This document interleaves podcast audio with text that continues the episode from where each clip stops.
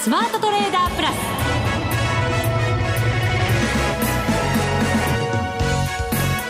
全国のリスナーの皆さんこんにちは。内田まさです。この時間はザ・スマートトレーダープラスをお送りしていきます。今日は福永さんは電話での出演となります。早速呼んでみましょう。福永さん。はい。こんにちは。こんにちは。よろしくお願いします。よろしくお願いします。どちらに？今ですか？はい。あのちゃんと日本にいますよ。あのですね今、実はあのちょっとあの株式講演会をやらせていただきまして、はい。であの、えー福島のですねいわき市に来てるんですよ。そうですか。はどうですか？講演会にぎわいましたか？いいやーやっぱり皆様あのね昨日ニューヨークダウが2万ドル乗せたのもありますしね。ええ。本当にあのもう大にぎわいでございまして。そうですか、はいありがたいことでございます。皆さんやっぱりこの相場期待してらっしゃるんでしょうか？いや、あのですね、皆さん、その結構やっぱり、なんていうんでしょう、お大人と言ったらちょっと変ですが、あのまあ、酸いも甘いも噛み分けてらっしゃる方が多くてですね、クロートの方ですね。はい。であの期待も持ちつつ、やっぱりあのちゃんと警戒もしつしつつということで、はい。非常にあの皆様あのお話ししやすかったですね。そうですか、はい。この番組も盛り上がっていきたいと思いますので福永さんこの後解説よろしくお願いいたします、ありがとうございます。さあそして番組後半では久しぶりのご登場です。理論派トレーダーの福頼則弘さんをお迎えしまして最近のトレードなどについてお話を聞いていきます。それでは番組進めていきましょう。この番組を盛り上げていただくのはリスナーの皆様です。プラスになるトレーダーになるために必要なテクニック心構えなどを今日も身につけましょう。どうぞ最後まで番組にお付き合いください。この番組はマネックス証券の提供でお送りします。スマートトレーダー計画。いドンそれではまずは福永さんに足元の相場について解説していただきます。日経平均株価344円89銭高、19,402円39銭で引けています。2時51分に今日の高値をつけまして、ほぼその今日の高値で引けた格好となりました。福永さん、はい、アメリカ株高を受けまして、東京でも強かったですね。そうですね。まあ、本当にあの、なんていうんでしょうか、そのニューヨークが2万ドル乗せたっていう、まあ、心理的なあの影響もやっぱりあるでしょうし、はい。えーさらにはやはりあの、おまあ、業績発表がね、このところあのスタートしてますけど、意外と株価の反応はあんまり良くなかったんですけど、はい。あのまあ、安川電機がちょっと情報修正したり、あと日本電産が情報修正したりとですね、少しなんかやっぱりあの今回の決算、明るさがこう出てきてるって感じなんじゃないでしょうかね。株価はあんまり反応してなかったけれども、はい内容はいいぞと。そうですね。はい。ですから、まあ、初日、安川電機なんかも売られましたけど、今日また新高値多分取ってると思いますので、はい。えーですから、あのーまあ、あー決算発表が出て、その利益確定売りが出るっていうような、まあ、そんな流れになっているのかなってところでしょうね。うんあのただし、まあ、あの投資家の皆さんが予想していたものってあると思うんですね。はいそうすると、それよりはそんなに良くないという感じなんですか、ほぼ、まあ、同じぐらいで出てるっていうあ同じぐ感じなんですか？らいじゃないでしょうかね。株価の動き見るとそんな感じですよね。そうですね。えーただ、まああのー今回の決算で、やはりあのどの程度情報修正されるのかっていう、あるいは情報修正ひょっとしたらされないかもしれないっていうような、あのちょっと慎重な見方もありましたですよね。はい。えーですから、そこからすると、一応、まあそれぞれの企業、まあ、あの本当、2つぐらいですけども、お話しした企業なんかは、やはり先陣を切る中で、はい。情報修正してきたっていうのは、やはりこう次も続くんじゃないかという期待がこう出てきますよね。うん安心感も生まれましたね。ええであとは為替がやっぱり110、まあ今日も、えっと、今のところ3円台ですけど、今、ミドルですね、57銭から58銭ぐらいとなってます。そうですよね。はい。で、為替、あの、もう114円、昨日ね、あの、ニューヨークがこう上昇した中で、はい。昨日、一昨日ですね、ごめんなさい、一昨日の、その、まだ2万ドル乗せる前ですけど、その時は114円から、まあ4円近くまで行って、一旦、あの、まあ頭打ちになってですね、はい。落ちてくる中で、日経平均株価もちょっと伸び悩んでたんですけど、ええ。あの今日はもう一気にそれをまた抜けてっていう流れになってますから、この112円ぐらいに入ったところっていうのは、しっかり買いが入ってくるみたいな、そんな安心感みたいなものがありますよね。ね、本当そうですよね。えですから、ドル円の動きが鈍くても、まあ、日経平均株価はちょっと上昇ピッチがこう、ね、高まっているというような感じになってますので、はい。あのちょっとこれまでやっぱりこう株が下がるとドルも下がるとか、株が上がるとドルが上がるとかっていうね、リスクオンでって言った話がちょっとこう崩れてきてるっていうところになるんじゃないでしょうかね。はい、これもしかしたら株がしっかりしてきて、為替もそこに引っ張られるなんて動きが今後出てくる可能性もありますしね。そうですよね。ですから、そうなるとやっぱりドルもなかなかね、あの、売れなくなってきちゃうでしょうから、はい、今のこの状況っていうのは、あの、本当に、えー、業績が、まあ、これから、あの、しっかりと本当に、まあ、例えば、情報修正がそれこそ、えー、決算発表した会社の、まあ、4割、5割になるとかですね、はい、そんなふうに、こう、実際にこう、数字でも現れるようになってきますと、あの、今お話あったように、日経平均株価はしっかりで、なおかつ、まあ、高値を取ったり、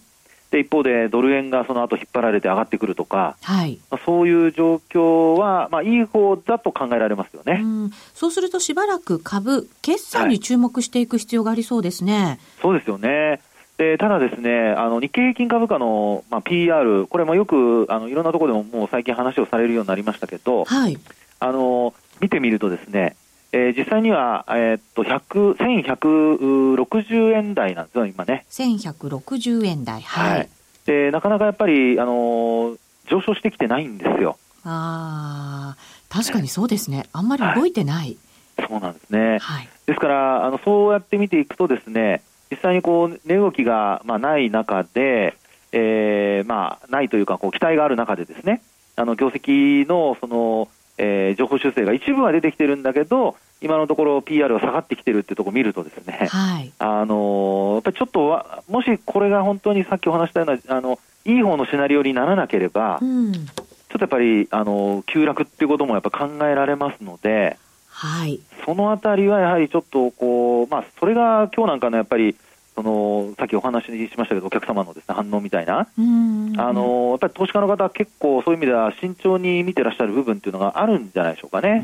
はい。あの大発会の日、そしてまあその次の日につけた高値ってありますよね。はい、それにまあ徐々に近づいてきてるわけですけれども、そうするとどうなんですか？そこをこうクリアしてさらに上に行く力っていうのは、はい、あんまり望まない方がいいってことですか？うん、まあ望まないっていうことではないんでしょうけど、はい、あの、エネルギーっていうことで見ると今日の売買高すごくまた膨らんでますよね。はい、23億株。はいで売買代金も2兆7000億円超えてますもんね。3兆円近くまでね、来てますもんね。えー、ですよね。ですから、えー、そういう意味では、あの、値を保てさえすれば、上値のしこりにはならないので、うん、基本的にはやはり、あの、まあ、値動き的にはやっぱり高値追いの可能性が今あるっていうところなんじゃないでしょうかね。そう言いながらも福永さん、ちょっと慎重な口調ですね。そうですね。ね あのやっぱり業績がね、本当にあの期待通りこう上がってこれるかどうか、まあ、上昇するかどうか、はい、さっきお話したように1160円台のその EPS がですね、日経平均の一株当利益が決算発表が過ぎることによって上昇するかっていうのもありますよね。はい、それからあと、やっぱりニューヨークダウンも実はすごく高くてですね、うんえー、あの PR がもう18倍近くまで上昇してきてるんですね。2万ドルね、抜けてきたとはいえ。来てますけどね。はい、ですから、あの、過去のニューヨークダウの PR だけ見ますと、大体、あの、平均的なのは15倍前後とかって言われてますから、はい、そこからすると、もう18倍に乗っけるってなると、すごく高い水準まで来ち来ちゃってますよね。そうですね。えー、でもほら、トランプさんが頑張ってどんどん景気が良くなったら どうなんですか？割高っていう水準もまたちょっと変わってくるとかっていうことも考えておく必要あるんですか、はい、笑いながら言うとなんか信憑性がないですね。いやでもね、あの内田さんの話の通りで、えー、やっぱりあのニューヨークダウの方は実はですね、同じ1160ドルぐらいですかね、あ、ごめんなさい、1100、そうですね、あの日経平均と同じように1160ドルぐらいなんですよ。そうなんですね。はい。あの昨日の2万ドルを超えたところでの値でも、ええ、あのそんな感じなんですね。まあ、これ、ドルと円、一緒に見ていいのかよく分かりませんけど、私も。まあただあの、PR って、ほら、何倍まで買われているかっていう、そういう基準ですから、そうですね、数字はそこ一緒ですもんね、え、多少ね、レンジの違いはあったとしても。はい。ですから、日経平均株価16倍台の、おそらく今日上がってますから、後半だと思うんですけど、はい、あのニューヨークダウはまあ18倍近くまでいっていると、うん、でただ、あの今、話にあったように、やっぱりアメリカの企業決算の中身がそれそれなりにこう少し良くてですね、はい、その1週間ぐらいまでは1060ドルぐらいだったんですよ。あそうなんですね。こっちはじゃあ、まあ、じわっと上がった感じですか？そうです、上がってきてるんですね。はい、まあ、あの大体毎日こうつけて見てるんですけど、うん、であとですね、もう一つポイントになるのは、やっぱりトランプ大統領が、はい、本当にあの減税できるかどうかですよね。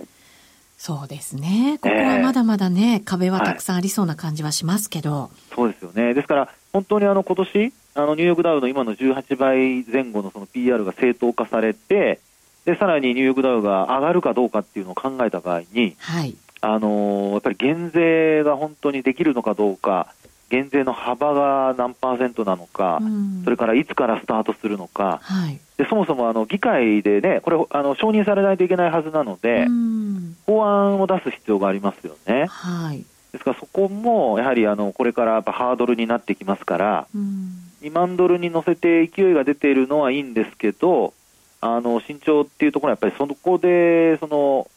減税が結果的にできなかったとか、承認が得られなかったとか、あるいは減税するんだけど、だいぶ先とかですね、はい、そういうふうになってくると、一気にこう株価の割高感っていうのが出てくる可能性がありますんで、はい、それがやっぱりちょっと心配ではありますよね。株価が先に反応してトランプラリーが始まって、結局、期待したほどではなくて、また下に振らされてっていう可能性ももちろん考えておかなきゃいけないですもんね。そうですよね。ですから、やっぱりこう日本株を考えた場合に、その外部環境のあの好転をあの、まあ、好転に連動する形で上がっているっていう状況ですから、はい、そこがやはり今後、やっぱ考える上で、えー、慎重に見ておかないといけないところなんじゃないかなと思うんですけどね。環境はまだまだ変わってないっていう感じがしますね、そうするとね。ね。あとはもう本当、決算発表で日本、まあ、日本企業独自でこう好業績を上げると、はい。まあ、そういう状況になれるかどうかっていうところも、あのもう一つのえー、慎重さの理由ですよね。はい、株も、そして為替も、そして業績も、アメリカ頼みじゃないところの力ですよね。必要なのは。ですね。ねえー、そうなれるかどうかちょっとわかりませんけれども。えー、はい、まあでも、兆しとしては、あのね、皆さん、業績、さっきも話したように、ちょっとずつ、まあ、あの開示は進みますんでね、はい、そこでやっぱりちょっと見ていきたいですよね。はい、わ、かりました。この後、福頼さんにもご登場いただきますので、福永さんも加わってください。はい。はい、よろしくお願いします。はい、ますここまでは、スマートトレーダー計画、用意ドンでした。ザ・スマートトレーダープラス。今週のハイライト。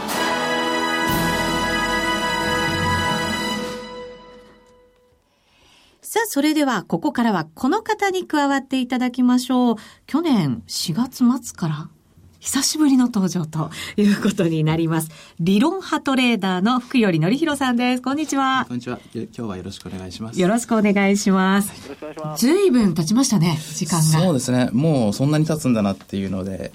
まあ、あの、相場だけ見てると、結構去年はいろいろ大きな試験が多かったので、はい、本当にあっという間だったので、もう本当にもうそんな経つんだなっていう気がします。そうですね。はい、福永さんが小さくこんにちはって向こうで言ってましたけど、聞こえました。一応存在感があるようにと。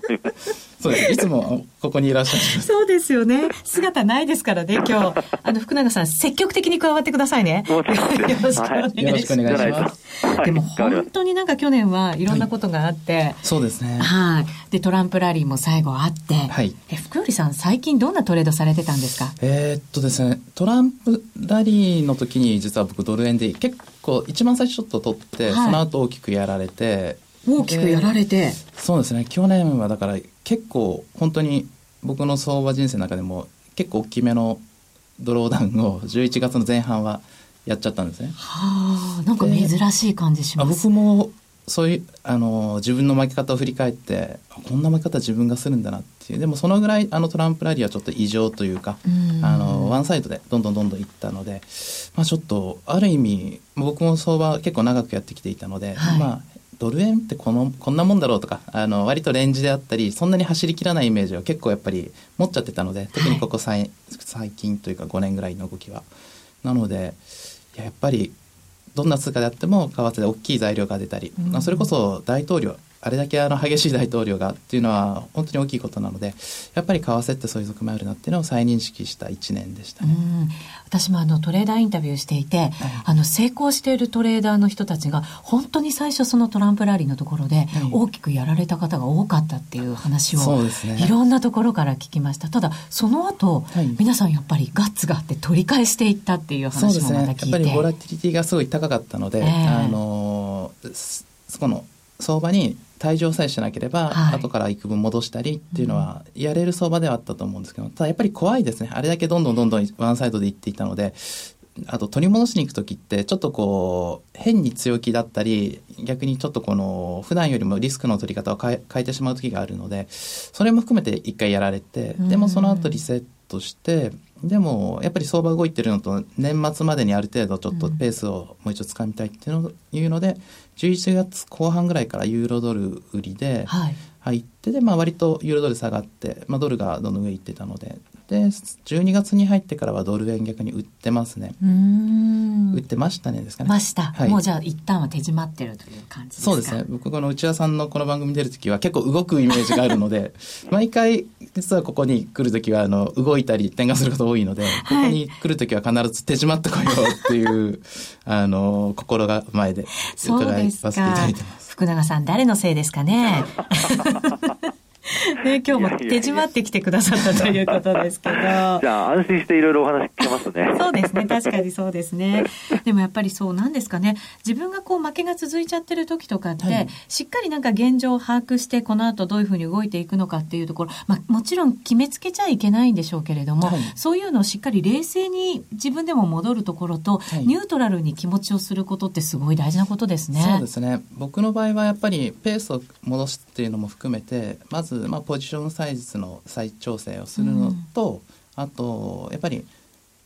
なんですかね市場の情報っていろんなもの入ってくるじゃないですか。で為替ってどんどんどんどんこう織り込まれていくんですけれども、うん、自分の中でもちろんあの正解はないと思ってるんですけどよく明確で分かっていることと、まあ、分かっていないこともしくは不確定要素。例えば今で言うと、まあ、アメリカはあの完全雇用もあの雇用はすごいいい状態と、はい、で、まあ、イエレンさんはどんどん利上げしていくよっても言ってますし、うん、まあ、イエレンさんがそういうスタンスということはやっぱり国として通貨上がりやすいっていう前提はあると思うんですね。もともとハト派でいらっしゃいますからね。そね。その方が今強気になってるという。はい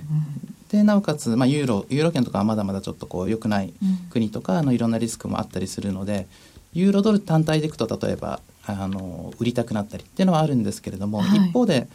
あのそれがどのぐらい織り込まれてるかとかなんですね。例えばユーロドル僕売ってた時も1.05の辺ってすごくこう硬かったり、はい、なかなかこう抜けなかったんですね。実際そこで下に抜けなくて今丸7まで戻ってきてるんですけれどもああいうのを見てるとどんなにこのポジティブな情報だってもネガティブな情報でも相場があのどんどんこうもう織り込みすぎてたら絶対それ以上走らないし、うんうん、一方であのなんでって思うような動きでも織り込まれてなかったらボーンと動いたりするので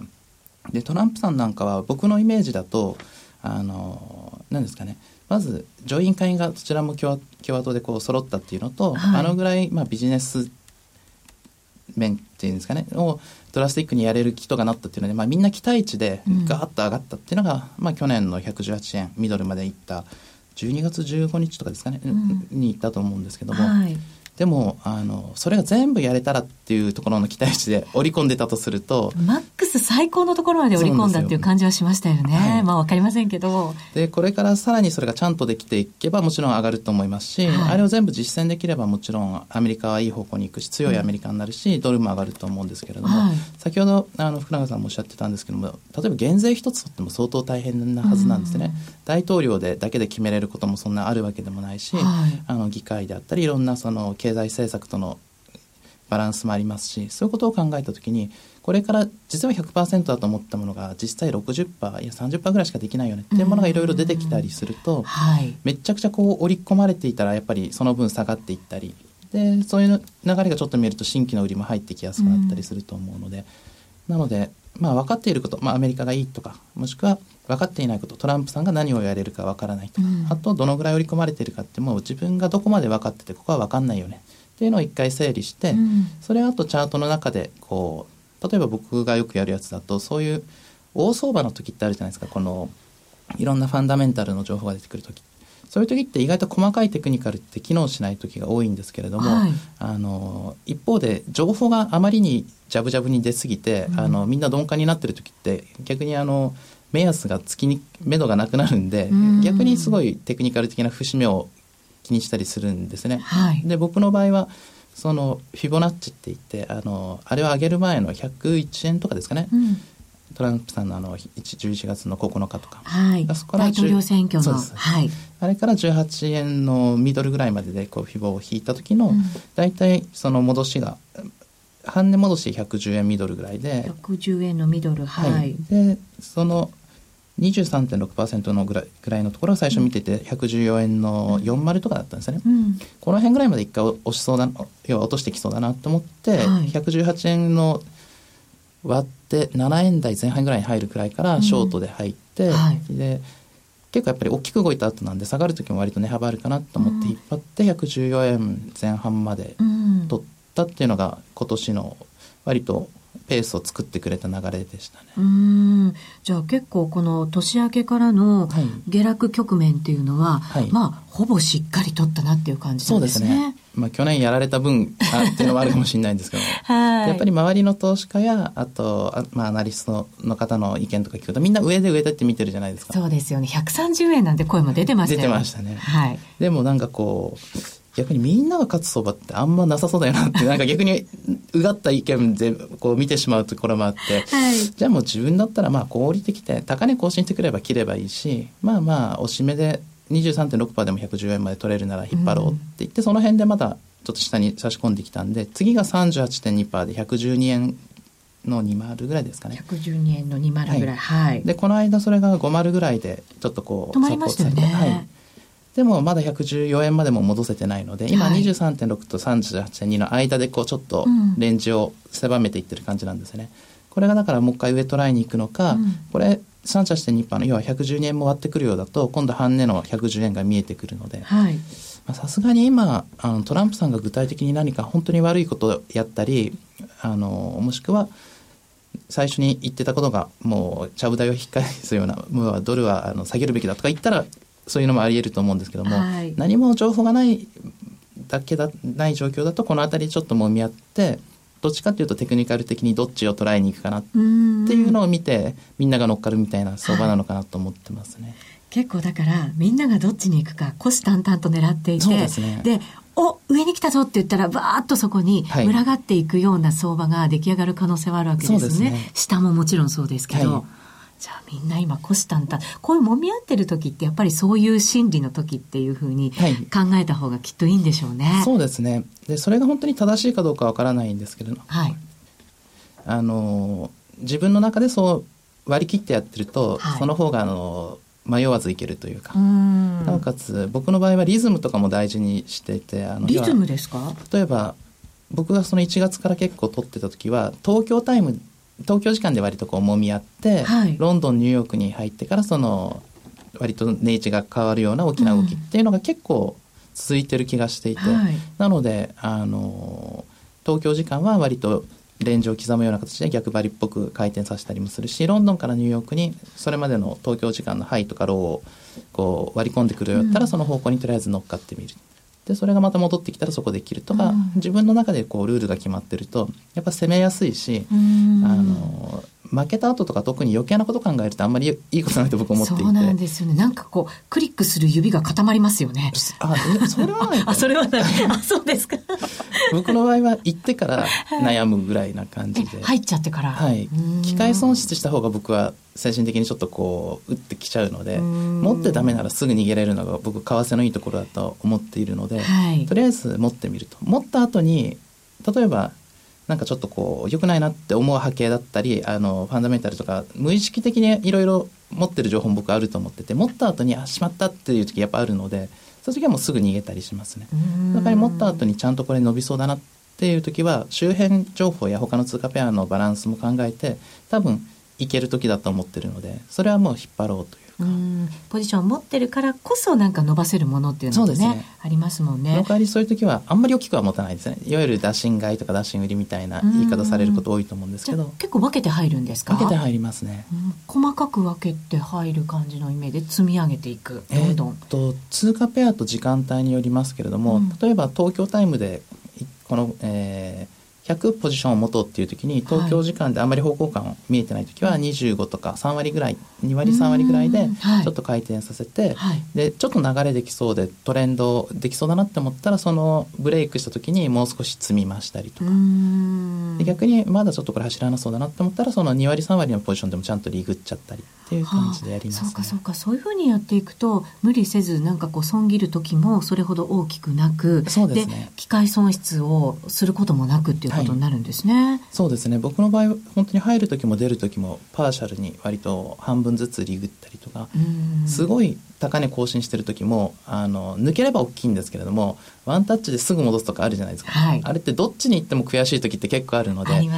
じゃあ半分とりあえずリグっとこう。とそのまま乗っかったら半分は伸びてくれたことになるし、うん、戻っちゃった時も、まあ、半分はリグっといてからもう一回もう一回上に行くと思ったらもう一回下に下であの持ち直してもいいですし半分、はい、そうですね。そういう選択肢をたくさん用意してあげるって僕は自分のその平静さを保つというか。うん。福永さん、はい、聞いていただいて本当でも福頼さんっていつも冷静ですよね。あのちゃんとね、えー、なんでしょう、こう価格のね、どこになあの届いたらどうするとか、ちゃんとやっぱり理論的に全部決めてらっしゃるので、はい、このあたりはやっぱり初心者の人にも、まあ、あるいは中上級者の人にもね、あの非常に参考になるんじゃないかと思いますよね。そうですね。これまでも、福頼さん、経験積まないとなかなかそういう冷静な判断って私できないような気もするんですけど。はい、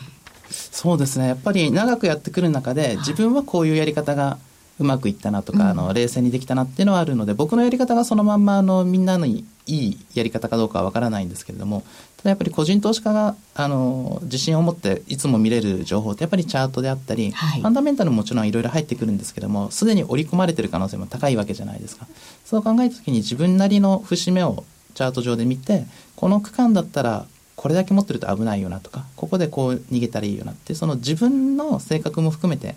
自分のあと資産状況ですかね。やった戦い方と、うん、あのメンタルの保ち方みたいなものが、はい、あの自分なりにできるとやっぱりその方が楽しいですし、うん、そうですね。ここからどう攻めます？そうですね、はい、僕も先ほどお伝えしたようにその節目として見てる114円台にドル円がちゃんと乗せて維持できるのかと、はい、もう一回113円割って下にこうトライするのかっていうのをちょっと見ながら、うん、とりあえずドル円がどちらの方向に特にやっぱロンドン、ニューヨーク、あと、まあ、今週木金、今日明日で、えー、今週閉まると思うんですけれども、はい、週明け、来週ぐらいとかの、ちょっとこう、レンジがどんどん狭まってきてるので、週末にどっちによる、あの、週末クローズでどっちによるかで、まずその、今どっちにポジション寄ってるのかなをちょっと見ながら、週明けの来週に、どっちかにブレイクするんじゃないかぐらいな感じで見ますね。なるほど。でドルが強そうだったら僕は基本的にいつもユーロドル売るのが大好きな人間なので、はい、ドルが上がりそうって思ったらユーロドルを売るっていう形で考えてます。はい。そうすると週末の値位置がどのあたりにあるかっていうことが非常に重要になってくるわけですね。そうですね。はい。わかりました。参考にさせていただきます。はい。で今日は福頼則弘さんにお越しいただきました。ありがとうございました。ありがとうございました。福永さん、はい、来週は戻ってきますよね。あれ？あれ？あれ？なんか違ったかな？言っちゃいけないこと言っちゃったかな？もしかして私。いえいえあのね、えー、また来週は来週で頑張りましょう。なんだかごまかされた気がしますが。はい。また頼りにしておりますので戻ってきてください。お願いします、はい、